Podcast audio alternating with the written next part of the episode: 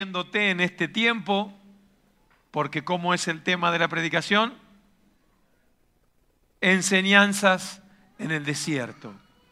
Y ya estamos llegando al final de la serie de estas predicaciones de enseñanza en el desierto. Y hoy quiero hablarte de algo particular, de los tantos sucesos que ocurrieron a lo largo de esos 40 años que el pueblo estuvo en el desierto. Y hoy me voy a referir ya al final. Moisés, él sabía que no iba a entrar a la tierra prometida, tuvo una situación con Dios y Dios le dijo, bueno, mira, súbete al monte y lo verás, allí a lo lejos está la tierra prometida.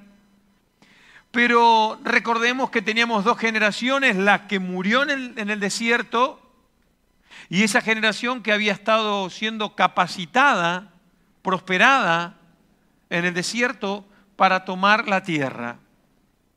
Y hoy te voy a, hablar de un hecho muy particular.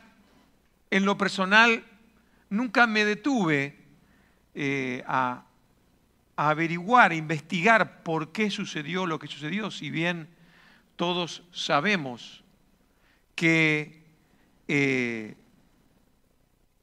antes de cruzar el Jordán, hubo dos tribus, la de Rubén, la de Gad, y media tribu de Manasés, que fueron a hablar con Moisés y le dijeron, mira, esta tierra es muy buena. Y nosotros como opción estamos pidiendo quedar aquí. Acompáñame, esto, este relato está en el capítulo 32 de Números, el libro de Números, capítulo 32.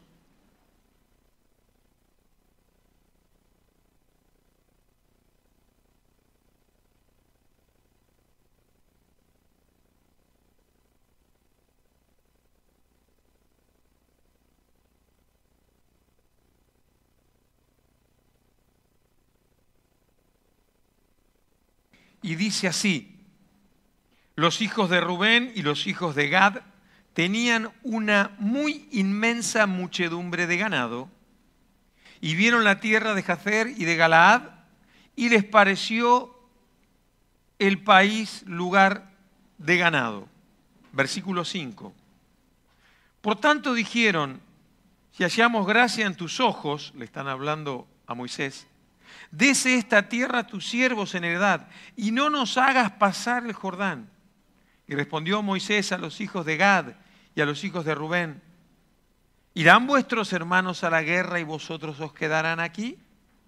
¿Y por qué desanimáis a los hijos de Israel para que no pasen a la tierra que les ha dado Jehová?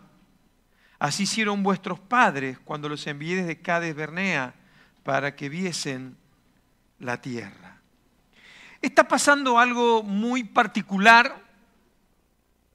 A ellos les agradó lo que habían visto sus ojos. Eh, la tierra era próspera, la tierra era buena. Ellos tenían mucho ganado, estas tribus, y vieron que era un lugar adecuado para desarrollar su tarea económica, para desarrollar su vida cotidiana, pero había un detalle. ¿Quién me puede ayudar? ¿En qué momento el pueblo de Dios iba a tomar la tierra prometida? ¿Qué tenían que cruzar? El Jordán. Ellos eh, me hacen acordar en algunas circunstancias, en momentos de mi vida, y seguramente que también a ti, que eres tan malo como yo, tal vez te sucedió. ¿Cuántas veces Dios nos dice, ese es el lugar que tú tienes que tomar? Este es el lugar que yo tengo preparado para ti. Pero yo digo, bueno, pero a mí me gusta más esto otro.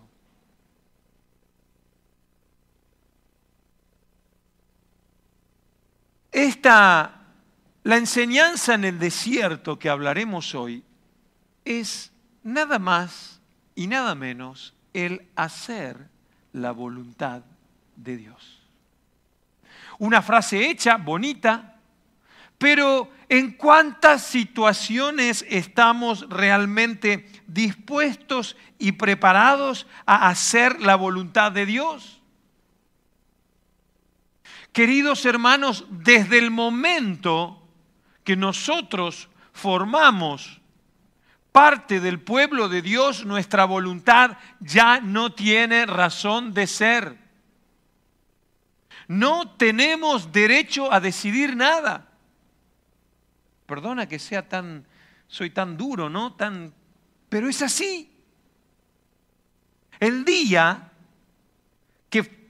pasaste a ser un hijo de Dios, lo, lo eres porque Él pagó por tu vida y por la mía. Entonces ya el deseo de mi voluntad no tiene razón de ser. Mi voluntad tiene que ser la voluntad de Dios. Y de esto se trata. Lamentablemente, esta generación que había estado 40 años en el desierto había casi aprendido todo. No habían entendido que al no cruzar el Jordán, y luego lo puedes leer a lo largo de toda la historia del pueblo de Dios, al no cruzar el Jordán quedaron expuestos a que los enemigos pudieran atacarlos con mayor facilidad. Cuando Dios nos pone un plan, el plan es de Dios, es para guardar nuestra vida, para protegerla. Había, podían subir los asirios por un lado, rodeando el Jordán, quedaban expuestos. Es más, al recibir un ataque, un ataque ellos quedaban encerrados entre el enemigo y el Jordán. Por eso Dios les dijo, miren, la tierra que yo les he dado para poseer, esa es la tierra de prosperidad, no la que ven vuestros ojos. La tierra de la que fluye leche y miel está del otro lado del Jordán. No, pero a mí me gusta esta. A mí me, me, agrada más. Es más, si tú pones a, a ver algunos eh, historiadores, investigadores de la palabra, algunos dicen que, que da la sensación como que, que Rubén y, y, los de Rubén y los de Gad dijeron, bueno, Seguid vosotros, ¿eh? nosotros ya nos quedamos aquí. Y había cierto temor porque Moisés les exhortó, de ninguna manera. Con vuestra actitud lo que vais a lograr es que el pueblo se desanime. Y esto ya nos pasó hace 38 años cuando mandé los espías. Los espías vinieron, vieron la tierra, en ningún momento Dios mintió, la tierra era próspera, la tierra era esa tierra donde fluía leche y miel, pero no te voy a hablar de eso porque fue de una predicación de hace un mes y medio atrás, creo. Pero te lo recuerdo, pero hay gigantes. ¿Y tú a quién le tienes miedo? ¿A los gigantes o le crees a la palabra de Dios? Y ahora te digo a ti, hermano, ¿a qué le crees? ¿A tus planes? ¿A tus proyectos? ¿O a lo que Dios tiene para tu vida? Uy, pero pastor, yo no sé lo que Dios tiene para mi vida. Yo te lo puedo decir. ¿Quieres saber lo que Dios tiene para tu vida? ¿Quieres saberlo? Ponte a buscarle de todo corazón. Ponte a ayunar, como hablábamos el martes en el estudio, eh, ayuna, ora, búscale y Dios te va a revelar lo que tiene para tu vida. Lo que pasa es que, claro, queremos, que queremos comprar todo hecho, queremos tener las cosas sin hacer lo que nos toca hacer a nosotros. Dios, háblame, Dios, háblame. Dame sueños, yo quiero que Dios me dé sueño, me voy a dormir. No, ponte a orar y espabilate. Así que aquí tenemos la situación y Pablo luego en 2 Corintios capítulo 4, 18 nos lo aclara porque de esto se trata. Así tenemos que enfocar nosotros nuestra vida espiritual, nuestra vida de relación con Dios. Dice, no mirando nosotros las cosas que se ven, Estas tribus, estas dos tribus y media, se dejaron llevar por lo que vieron sus ojos. ¡Qué buena tierra! Pero el tema no es si era una buena tierra, el tema era, ¿es esta la tierra que Dios me trajo para poseer? Pues no. Pues no. Porque la tierra que Dios me dio para poseer es del otro lado del Jordán. Ya sabían ellos lo que era cruzar el Mar Rojo una vida de esclavitud quedó atrás. Ahora era el paso siguiente. Porque nuestra vida es de escalón en escalón, de, peldaño en peldaño. Vamos avanzando. ¿Me entiendes? No mirando nosotros las cosas que se ven, sino las que no se ven. Pues las cosas que se ven son temporales, pero las que no se ven son eternas. Y me dirás, bueno, pastor, los que usaron el, mar, el, Jordán tampoco les fue tan bien. Y es verdad, tampoco les fue tan bien. También terminaron mal. También sufrieron el exilio, pero fue por otro problema. Ahora, Dios siempre cumple su palabra. Siempre. Dios nunca falla. Y esto es lo que los, Pablo nos dice. No, no no nos podemos llevar por las cosas que se ven. Hermanos, si nos dejamos llevar por las cosas que se ven, yo no sé si a ti te habrá pasado, te voy a hablar por experiencia propia, cuántas desilusiones. ¿Sabes cuántas veces me he marchado de la iglesia masticando bronca? ¿Te ha pasado alguna vez? ¿O decepción? Mira, mira lo que me han dicho, mira lo que me han hecho, no me saludaron, no me miraron, pasan de mí. ¿Y tú crees que eso viene de parte de Dios? No. Eso viene de parte del enemigo que tira un dardo a ver si nos puede desactivar. Y como nosotros nos movemos por las cosas que se ven, nos desactiva. ¿Me, vas, me vas siguiendo? ¿Me entiendes? Amén. Amén. Si continuamos en el capítulo 5, versículo 7, ahí en 2 Corintios, dice, porque por fe andamos, no por vista. Es por fe. Entonces de eso se trata. No que nos dejemos llevar por, por la seguridad de lo que ven nuestros ojos. No digo que somos unos inconscientes, no. Pero tenemos que entender que Dios nos invita a que le creamos a Él y a su palabra hay, tres situaciones que te voy a hablar esta noche y es acerca de cómo me voy a incorporar la voluntad de Dios a mi vida y de qué se trata. Primero,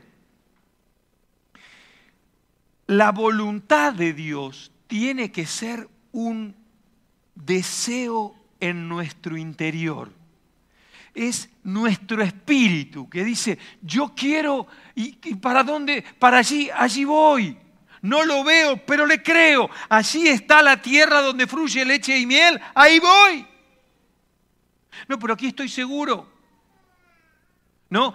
Pedro, Juan y Jacobo, no, no, no, no sería bueno que hagamos tres enramadas y nos quedemos aquí. ¿Y quién no? Imagínate. Elías y Moisés hablando con Jesús, el monte de la transfiguración. Yo me quedo a vivir allí. ¿Te das cuenta? Esa es una, déjenmelo decir así, es una tentación. Pero lo que pasa es que Noé, la voluntad de Dios era que, que vean eso, pero la, la voluntad de Dios era que bajen de ese monte de la transfiguración y hagan la obra de Dios. Amén. Y de esto se trata, hermano, de que nosotros entendamos, no nos quedemos a mitad de camino. Claro que Dios nos ha bendecido hasta aquí, pero hay que cruzar el Jordán. Hay que romper cosas. Cuando nosotros seguimos moviéndonos por lo que ven nuestros ojos, eso es, es algo que, que nos impide avanzar. Tal vez llegues a descubrir que todavía ni siquiera conoces al Señor. Uy, qué fuerte es que si yo todavía sigo mezclado con las cosas del Señor, y ahí con las cosas del Señor meto cosas del mundo, no voy a prosperar. Ahora, cuando este primer punto es un deseo de mi interior, es cuando en mi espíritu me dice, vale Santiago, tira para adelante, hay más de Dios, acércate, aférrate a su voluntad. Es nada más ni nada menos que lo que escribe el salmista David en el 48. El hacer tu voluntad, Dios mío, me ha agradado y tu ley está en medio de mi corazón. Los mandatos de Dios están en medio grabados en mi corazón. Y yo voy a obrar por esa, por esa situación, por eso que ha sido puesto en mi corazón. El Espíritu Santo habita en cada uno de los que estamos aquí y allí, en cada uno. Y Él ha grabado, ha sellado, Él, Él nos ha marcado a fuego. Nunca mejor dicho. Por eso, dice David, el hacer tu voluntad, Dios mío, me ha agradado. No, no, a mí no me gusta ir a la iglesia porque hay cosas que, claro, no, no puedo. Claro, porque claro, y yo quiero, yo quiero tener la vida loca y no puedo, porque no, que no. Es que si todo, todavía, hermano, quieres vivir la vida loca, es que todavía, déjame que te diga, no conoces al Señor. Es fuerte. No, pero yo estoy buscando una iglesia moderna. La iglesia es moderna, actualizada. ¿Sabes por quién? Por el Espíritu Santo todos los días. Ahora, moderna no es que está ayornada, no es que es igual al mundo. Eso no es moderno. Eso es una iglesia descarriada. Hermanos, el pecado es pecado desde Adán y Eva hasta los días de hoy. Es pecado. Es pecado. Hay ciudades que fueron destruidas a consecuencia del pecado. Hubo generaciones que fueron destruidas a consecuencia del pecado. Mejor procuremos hacer la voluntad de Dios. Eso nos va a eximir de todo pecado. Ahora, el hacer tu voluntad me ha agradado. ¿Te está agradando la voluntad de Dios? A ver, a ver, espera, vamos a hacer una pausa. Claro que es una, tenemos nuestra lucha es también contra el pecado. Y, y, qué bueno es que cuando pecamos, Dios, Él desea levantarnos y restaurarnos y que en nosotros haya un arrepentimiento genuino. Amén. ¿Se entiende eso? Si no parece que, bueno, uy, ahora pequé y entonces... No, no, cuando yo estoy en pecado no estoy haciendo la voluntad de Dios, pero Él quiere que yo anhele retomar, retomar mi camino y quede en su voluntad. Amén. Entonces hay otro texto más que habla de ese deseo, también lo escribe David, y es el Salmo 143.10. David nos sigue diciendo, enséñame a hacer tu voluntad. Así que tranquilo, si no te nace, a David tampoco le nacía. Si, si, si, cuesta hacer la voluntad de Dios, si no, no está ahí en tu ser interior, si tu espíritu no dice, quiero hacer la voluntad de Dios, pues está esa oración, enséñame a hacer tu voluntad, porque tú eres mi Dios, tu buen espíritu me guíe a tierra de rectitud. Los de Rubén y los de Gad podrían decir, Moisés, mira, tenemos este plan, ¿qué te parece? Nos quedamos de este lado. ¿Qué opinas? Moisés dice, no, vengan, crucen, crucen el Jordán con nosotros, la tierra prometida es del otro lado. Aquí habrá buenos pastos para el ganado, pero la, la tierra que fluye leche y miel es del otro lado. Y a veces nosotros nos quedamos de este. Por eso es, enséñame a hacer tu voluntad. ¿Saben qué es la oración que le agrada a Dios? Porque cuando tú le pides a Él que te enseñe a hacer su voluntad, dice, aquí hay un corazón con tierra fértil en la que yo puedo obrar. ¿Me entiendes? Amén. Así que el hacer su voluntad primero es un deseo de mi corazón interior. Segundo, nos acerca a Dios. Cuando yo hago, cuando yo deseo hacer la voluntad de Dios, en segundo lugar, me acerca a Él, me pone más cerca, me pone estrecho, me pone cercano.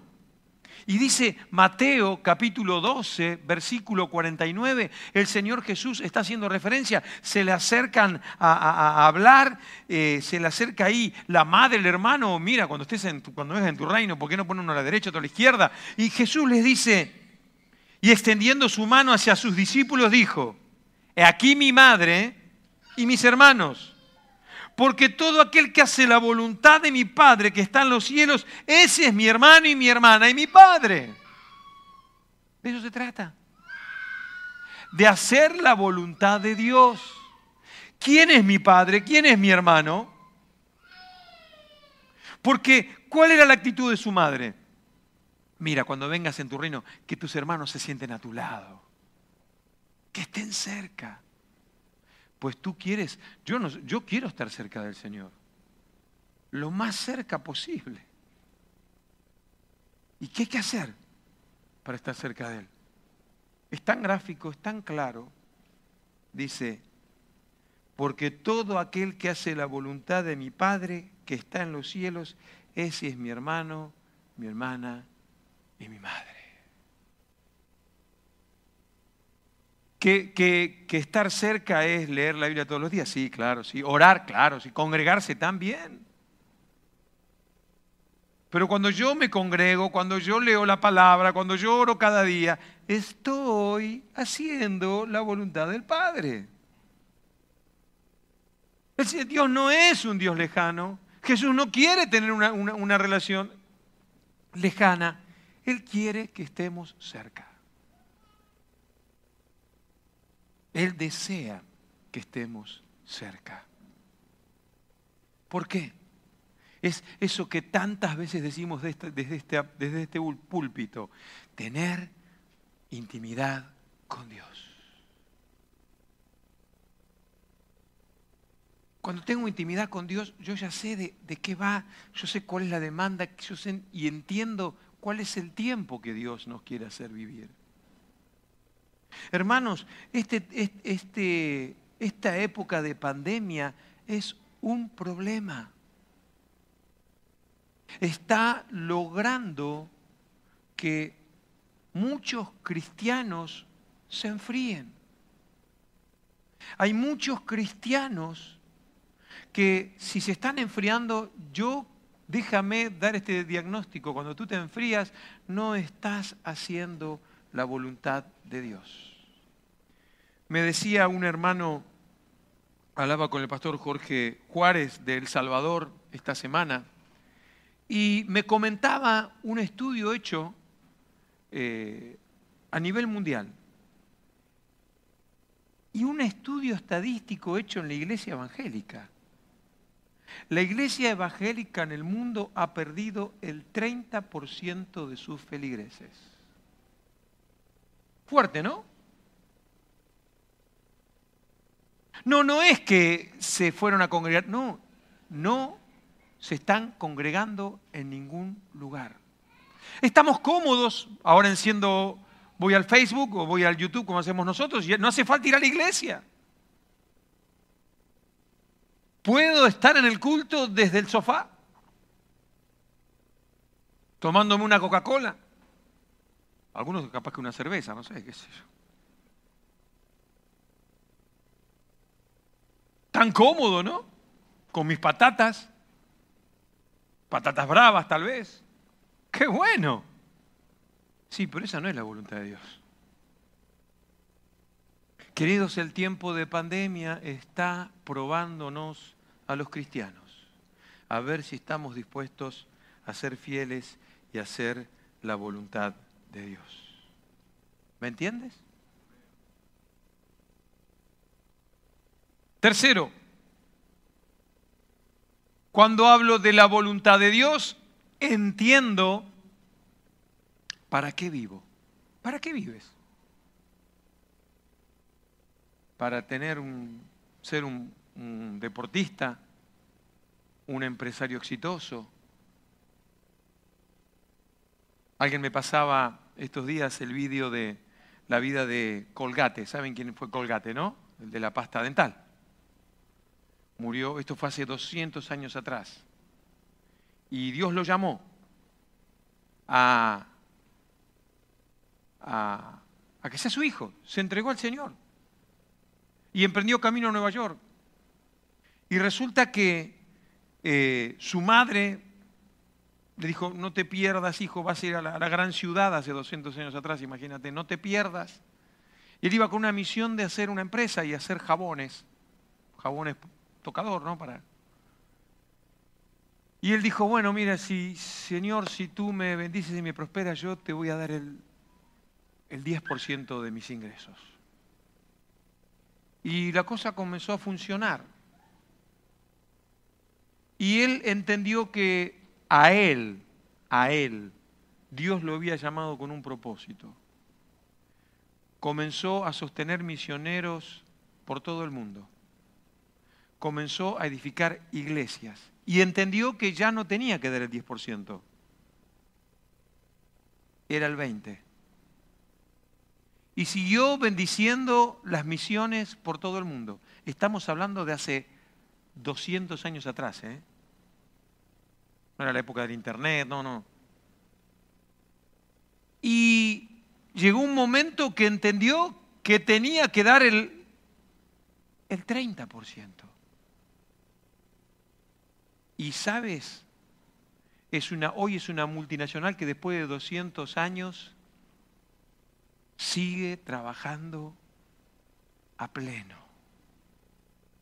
Pero esa era la voluntad de Dios para Colgate.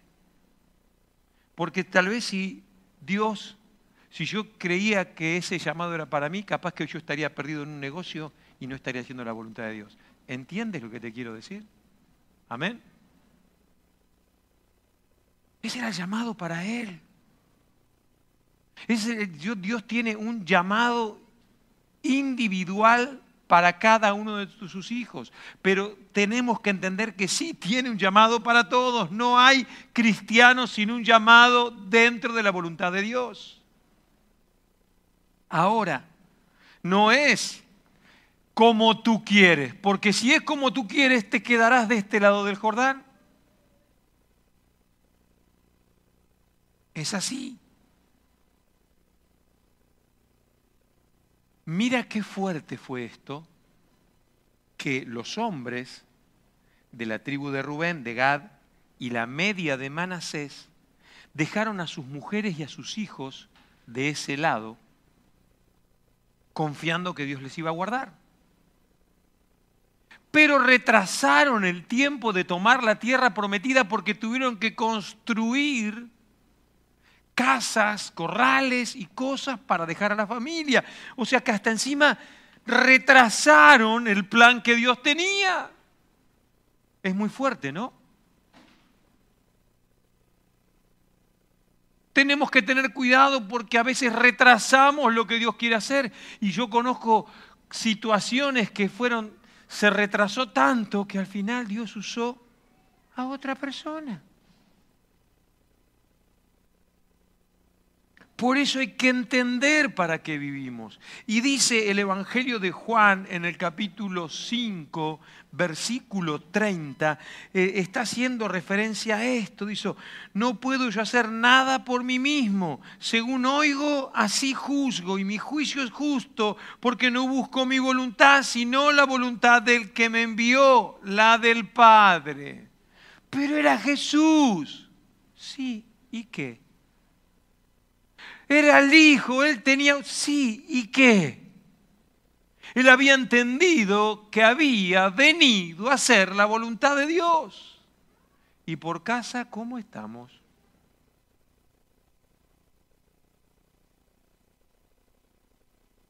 No puedo yo hacer nada por mí mismo. Sí, podía Jesús, es Dios. Pero entendía el lugar que le estaba ocupando. ¿Y sabes lo fuerte de esto? Que tú y yo tenemos autoridad para hacer lo que queremos. ¿Sí o no? ¿No es cierto que sí? Pero qué bueno es tener esta actitud. No puedo yo hacer nada por mí mismo si no oigo, así juzgo y si mi, juzgo, y mi juicio es justo, porque no busco mi voluntad, sino la voluntad del que me envió, la del Padre.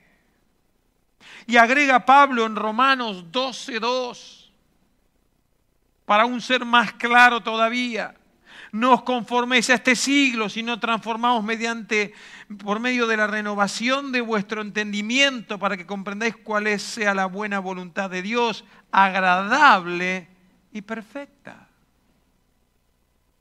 Es que la voluntad de Dios era que crucen el Jordán, esa era la agradable y perfecta.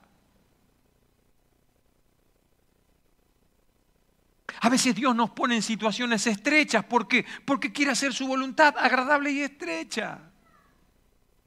Estoy enfermo, ay, está en pecado. No, no tiene nada que ver.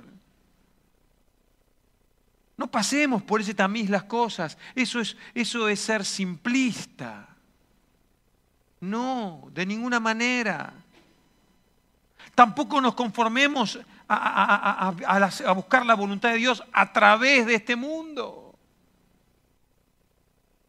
sino que tenemos que ser transformados, renovados. Y ahí digo, ah, qué buena es la voluntad de Dios. No la entiendo, pero le creo. No, no, no me convence en lo natural, pero por fe le creo. Amén. Dice Efesios capítulo 6, versículo 6. Si pasan los músicos, por favor. No dice eso, ¿eh? dice otra cosa. No sirviendo al ojo como los que quieren agradar a los hombres, sino como siervos de Cristo, de corazón, haciendo la voluntad de Dios. Queridos hermanos, Él nos invita a que nos movamos no para agradar a los hombres, sino para agradar a Dios. A veces, cuando vemos la demanda de Dios, cuando vemos una señal de lo que es la voluntad de Dios, nos cuesta entender que es agradable y perfecta. Si no, pregúntenle a Moisés. Dios en la zarza que ardía, en Éxodo 3, le estaba mostrando su voluntad. Ve a, Egipto. El clamor de, de tus hermanos ha llegado hasta mí. A ver, ayúdenme, ¿cuál era la voluntad de Dios entonces? Que Moisés vaya a dónde? Egipto. ¿Y Moisés qué hizo? Cinco veces le dijo que no. Porque Moisés, él en su mente entendía que la voluntad de Dios no era ni agradable ni perfecta. Y eso que todavía no sabía al pueblo que tenía que guiar. Por el que en el 4.19, si mal no recuerdo, de Éxodo, se queda ahí al descubierto que él tenía miedo de volver porque lo querían matar. Ese era el temor de Moisés de volver, que había gente que lo quería matar, porque él era reo de muerte, había asesinado a un egipcio. ¿Se acuerdan? Ese era el temor de Moisés, pero si Moisés realmente sabía el pueblo que tenía que guiar, decía, no, esto no es la salsa que está ardiendo, esto es una ilusión, eh, un espejismo del desierto. Porque si le preguntabas a Moisés, ¿qué prefieres? ¿Que te maten en Egipto o guiar al pueblo 40 años por el desierto? Que me maten en Egipto. ¿No? Porque tela marinera, ¿eh? Tela marinera la que tuvo que vivir. Mira la que tuvo que vivir, que en un momento se enfadó y no tuvo en cuenta lo que Dios le dijo que tenía que hablar a la roca y la golpeó y se perdió de entrar a la tierra prometida. ¡Wow!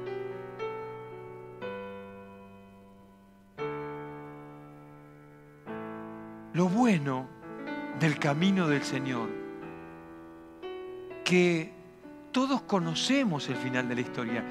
¿Cuál crees que es el final de la historia? ¿Cuál crees?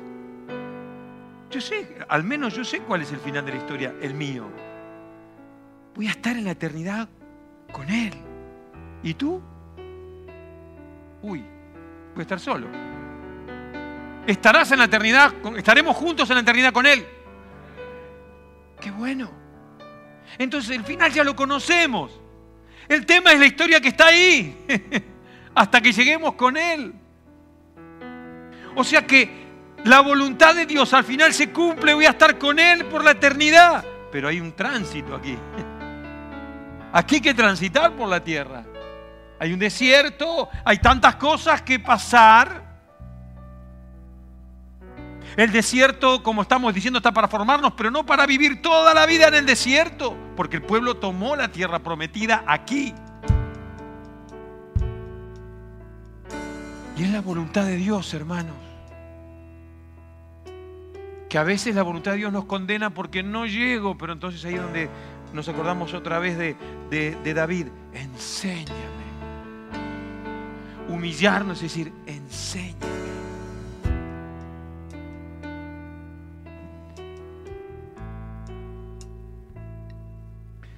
¿Cuántos quieren hacer la voluntad de Dios? Te voy a pedir un favor. Mira, no te apresures. Medita muy bien lo que vas a hacer en este momento, también en casa si estás viéndolo. No te apresures ni lo hagas porque, porque tu esposa te tira la mano o, o porque lo hace el vecino, no. Pero si tú quieres hacer la voluntad de Dios, te voy a pedir que te pongas en pie. Si tú quieres hacer la voluntad de Dios, ponte en pie. Si tú quieres decir, Señor, muéstrame el camino, ponte en pie.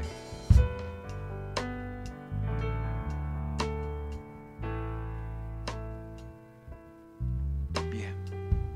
Déjame que te diga algo. Bueno, si tienes algún impedimento físico, no, no pasa nada. Puedes estar sentado y de pie en tu corazón. Pero si te has puesto de pie, esta situación te está comprometiendo. Y hay cosas que ya no hay lugar, no. Ay, pero yo no me enteré, pastor, no sé, no me di cuenta. Salmo 143, 10 enséñame. ¿Y tú crees que el Espíritu Santo no te enseñaría? Pues claro que sí.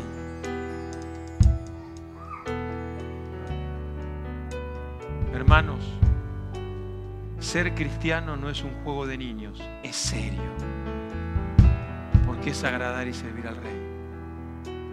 Así que, como te has puesto de pie,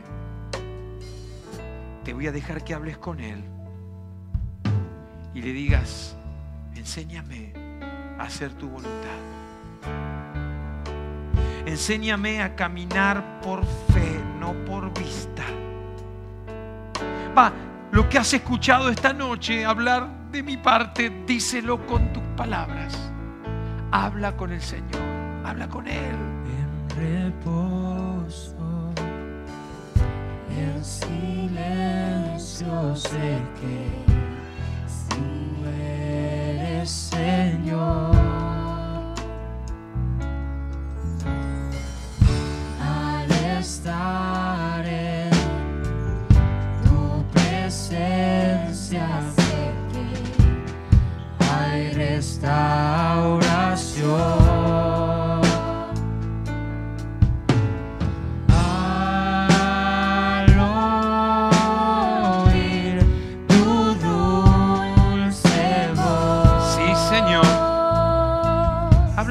hermano, dile, Señor, déjame escuchar tu voz, enséñame tu voluntad, quiero agradarte a ti, Señor, no quiero vivir más para mí. No hay nadie como tú. Oh sí, Señor. soy